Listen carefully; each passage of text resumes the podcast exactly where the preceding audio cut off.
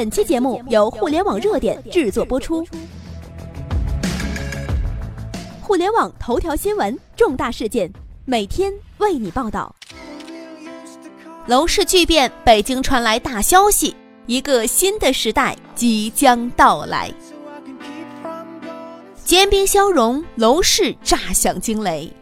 户口与房子脱钩，我国户籍制度的壁垒正在迅速松动，一个新的时代即将到来。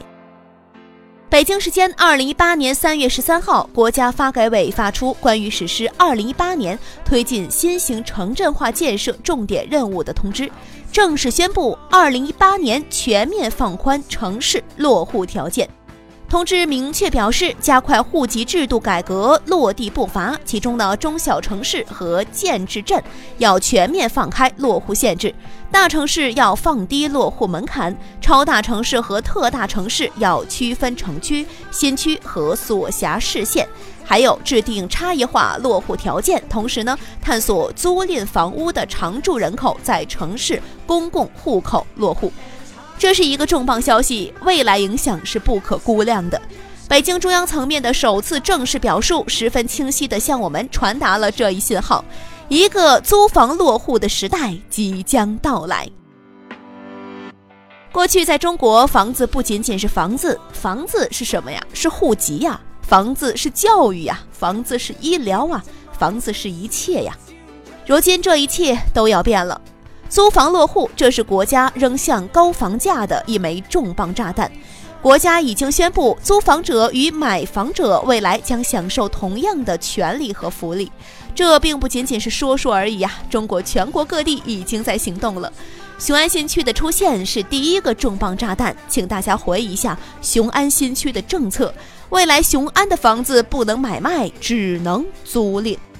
去年七月，还有一件事情，就是上海市国土局官网发布了两宗地块的挂牌出让公告。这两宗地块的土地用途均为租赁用地，也就是说嘛，所建物业只能用于出租，而不得出售。要求竞得人需百分之百自持七十年。这也是上海在全国首次推出租赁住房用地。随后的七月中旬，广州就承租人子女就近入学提出租购同权。雄安新区对应北京，北京行动了；上海行动了；广州也行动了，还有深圳。深圳一直走在改革前列，行动更早。北上广深都动了，这绝对不是孤立的行动啊！北上广深之后，南京、杭州、厦门、武汉、成都、沈阳、合肥、郑州、佛山等等十座城市将作为首批开展住房租赁试点的单位。中国有越来越多的城市在跟进，各地有关住房租赁市场的动作就未停歇。一个一个信号发出，反复传达一个声音。楼市正逐渐向租购并举的二元格局迈进。未来中国的房地产发展规模大概率是新加坡模式，就是政府提供大量的长租房，同时开发商提供高价商品房，两者并举。一阵一阵惊雷滚过，反复陈述一个事实，就是住房的历史性转折点已经到来，中国房地产行业的高暴利时代已经过去。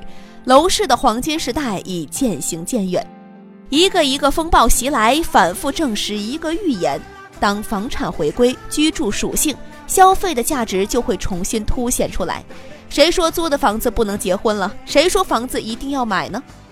租房可落户，赋权租房客，让租房客平等享受公共服务，这是一个划时代的历史性特大利好。租购同权时代下，租房也是可以落户的，等于是户口和买房脱钩了。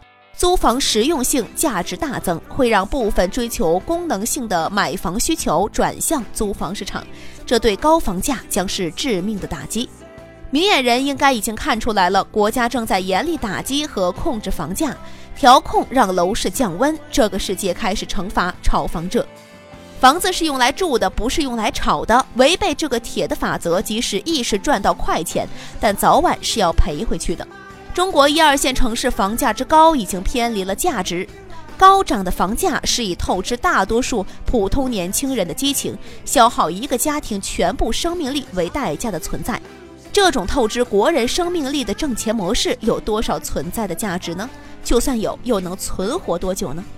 可以预见，炒房者的末日已经到来。今天，让我们为政府的改革楼市魄力与决心鼓掌，希望后续会有更多更好的楼市政策出台，已经宣布的楼市新政也得到长期贯彻。一个以房产为中心的时代就要结束了。二零一八年必将是中国楼市改革历史性的一年。以上就是本期的全部内容。了解更多头条，微信搜索公众号“互联网热点”，点击加微的“互联网热点”进行关注。再次感谢您的收听，拜拜。